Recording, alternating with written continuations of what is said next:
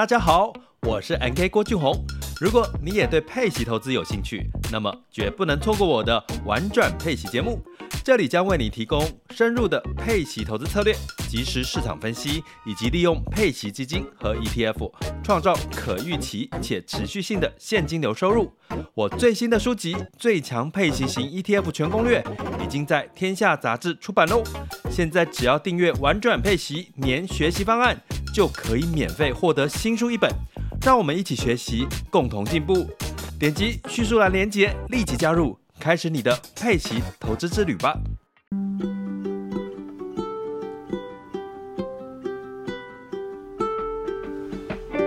！Hello，各位听众，大家好，我是 Dr. Selena，欢迎收听最新的小资变有钱。这个节目是由 Dr. Selena 跟女律学院一起联合制作，专为小资族量身定做的一个生活理财节目。希望大家呢，从日常生活的议题当中轻松的学习投资理财，有机会呢改善经济，翻转人生。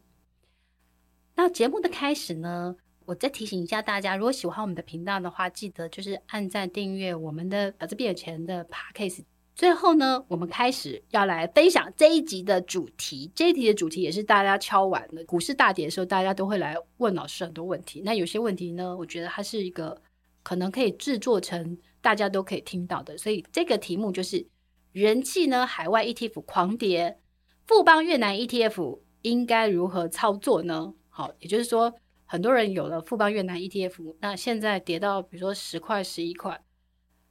跌了三成多，那是不是应该怎么加码还是卖出呢？那我觉得这个其实就是当大家问我的时候，我都会希望给大家一个正确的，就是投资理财。的概念包含你怎么去选择这个 ETF，你了解这个 ETF 的属性，那你对它的投资策略到底是你是放在核心还是卫星还是收益？那一个不同的概念，其实它有不同的操作的策略。所以这一集我们的内容会分成是检视近期越南股市跟富邦越南 ETF 的走势。第二个，我们来正确的认识越南 ETF，就是富邦越南 ETF 零零八八五到底是里面到底有什么成分股？第三点是观察越南后续经济的情势发展。第四点是小资对于越南 ETF，就是富邦越南 ETF 的投资的一个策略跟想法。第一个部分是说，最近呢，当然是全球股市破底啊，亚洲股市其实当美元很强的时候，其实亚币跌的时候，亚洲股市其实通常都是跌的。那大家知道，越南股市跟台湾股市基本上都是一个相对浅跌的市场。所以，当美元强升，然后当外资慢慢去卖出的时候，其实对这两个地区的股市其实就会有很大的压力。所以近期呢，胡志明的指数急跌，那主要受美国联准会急速升息跟国际股市震荡影响。越南近期下跌后，进入了一个震荡筑底的阶段，指数在一千点上下附近形成了一个短期的底部。其实现阶段指数跟年线的一个负乖离，其实已到了，已经接近百分之二十左右。那目前呢，胡志明指数呢，本益比大概是十到十二倍，预估本益比大概是会降到十倍，所以它其实低于金融海啸的平均，应该也凸显了就是越南股市的一个中长线的买点慢慢浮现。那最近呢，因为越南的这个股市跌，越南指数跌，所以当然是富邦越南 ETF 就会。跟着跌，那跟着跌呢？跌到了现在到十到十一块附近。那从它的最高点十七十八元修正了大概三十到三十五 percent，所以大家就会一直很焦虑，就是我到底该停损还是逢低进场再买进？那我们先来讲一下哈，越南股市后续到底好不好？我觉得当你要投资一个 ETF 的时候，我觉得你要正确的了解是说，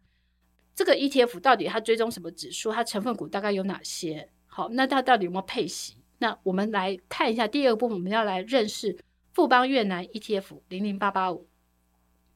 零零八八五呢，它其实是台湾首档越南 ETF，它主打呢投资四十年前经济起飞的台湾，因为现今的越南就像四十年前的台湾，产业龙头及国有企业就是会带领的大盘领头羊的关键角色。那零零八八五投资的题材刚好符合这些新兴市场成长爆发期首重的房地产、必需消费品、金融股等这些重点的企业。另外，越南呢，因为受惠于人口政策红利加持之下，市场预估呢，其实它它其实应该也不是预估，它就是在二零二零到二零二二年呢，EPS 年复合成长率高达百分之十九点一居冠。所以你知道，其实越南这几年，因为就是中美贸易战之后呢，其实有很多大陆的这些企业，就是应该是外国的企业在大陆，包含了台商，其实有很多人把工厂移到了越南啊、缅甸啊这些地方，所以越南当然有受惠。那零零八八五呢，它在网罗具备呢消费红利、改革红利跟受经济成长之优质企业，所以其实零零八五可以坐有红利跟。就是改革的这些双效的那个优势，那再加上它诉求就是可节优，就因为一张它当初上市的时候一张十五块，所以你可以有低廉的成本就可以投资越南。那当初看起来很吸引人。那老师其实之前也有买这个越南 ETF，但是因为我那时候投资的策略是新 ETF 的时候，它在前面有赚钱，我就卖掉。我那时候是想要赚价差，它跟我做呃存股的概念是不一样的。那零零八八五呢？它的成分股，它追踪的指数是富时越南三十指指数。那这三十指数呢，其实里面最主要就是说，呃，前十大成分股里面，它包含了房地产，它第一大概四成，核心消费品占第二，就是占两成。所以你会发现说，它里面就是地产、金融跟核心消费占比。那当然，其实这些的话，都是应该也都是算越南很很。应该是龙头企业，或是说长期获利稳健的这个企业。那我们来看一下，就是零零八八五，呃，最近这半年、一年的一个报酬率。二零二二年受到俄乌地缘政治动荡，然后再加上美，就是全球的这个通膨率居高不下，然后美国联总会的启动升息循环影响，所以全球股市呢面临了一大波的一个修正。那全球股市修正，那越南股市当然也很难逃。这个下跌，所以零零八八五今年的报酬率总报酬率是大概是负三十 percent。那我们台湾的零零五零呢，大概是在负呃二十多 percent 这样子。所以你会发现说，越南股市其实跌的应该比台湾再凶一点这样子哈。那我们来看一下哈，就是说我们现在了解了零零八八五最近的一个表现，然后报酬率这样子。那我们再看一下，就是说你大概了解了，那零零八八五它其实是没有配息的，所以它赚到钱，它会把它变成净值，所以你是要慢慢等它就是股价涨上去的时候赚价差的。第三个，我们来观察后续越南的一个经济表现。我们观察越南第三季的 GDP 的年增率为百分之十三点六七，制造业产值的年增率也大幅成长到百分之十三点零六。强劲的竞争成长力道有机会提供股市上涨的一个契机。那十月起呢，它其实越南跟我们一样，也进入了第三季的财报的发布期。市场呢，其实开始审视企业明年的成长性。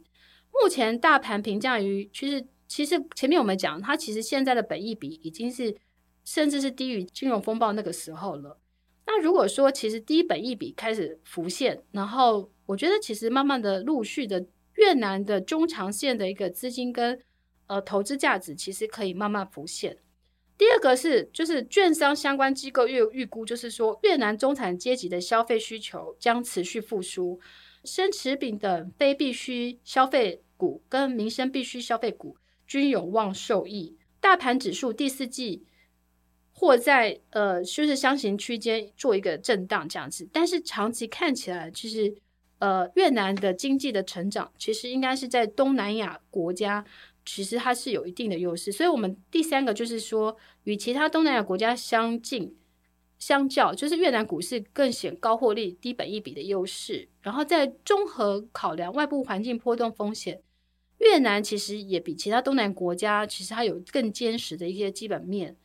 所以，其实就是说，我们第四个是要讨论说。如果你对于越南的市场长期是看好的，那目前你持有的人的话，我觉得其实现在应该已经是相对的一个低点，所以你选择在这个时候卖出，其实我觉得也不是那么的理性的。但是就说如果你要加码，我觉得应该是第一个是说，先了解一下，就是越越南市场的成交量小，跟台湾一样是浅碟市场，反转速速度相对快很多。所以，如果说你今天对于越南这个 ETF，越南这个市场是有兴趣的，那我觉得你投资这个标的是以少部分，就是你把它当做一个卫星的配置，持有就好，不宜过度重压。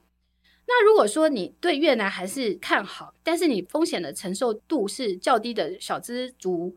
你可以考虑就是以中长期定期定额的方式参与，就是说你每个月可能就是两三千、三四千，就是定期定额买越南的这个 ETF。那另外一个方式就是说，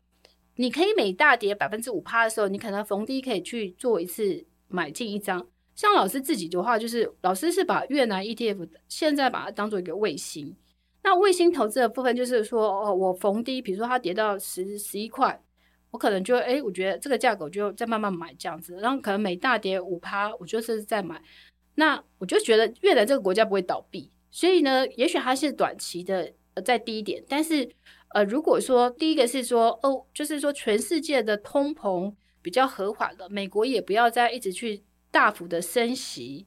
然后全球的景气的库存这些。呃，调整也到了一个，我相信呢，越南的市场还是会回来的。因为有粉丝问，就是说越南 ETF 到底要怎么办？那这个是老师就是说，如果你你持有的你现在在卖掉，我觉得可能是一个相对的一个低点，所以没有建议。那除非你觉得说你有更好的标的，你可能有把握可以把这个赔的马上再赚回来，那当然我们也是就是尊重。老师一直在强调，就是投资没有标准答案，但重点就是说。你有没有找到最适合自己的投资性格，然后自己的配置，然后自己的资金配比是让你最安心的？那我觉得这个就是提供给大家做参考的这样子。那今天我们这个越南我们就分享到这边，然后老师再提醒一下哈，就是之前呢大家都有就是提到收音的这个问题，那当然我们团队呢其实呃我们也针对录音的品质做了非常多改善，所以我们现在就是。以前是老师，因为疫情期间老师是自己在家录，然后所以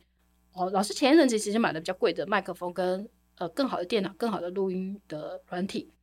那就希望可以品质提升。那现在为了要让录音更好，所以我们就来到更专业的录音室来录制。所以呢，就是大家也看得出我们的诚意这样子，所以大家听完要给我们五颗星的评价。然后如果你觉得我们的内容很棒的话，请记得分享给你的朋友这样子。好，那今天我们就分享到这边，谢谢大家，我们下一集见了，拜拜。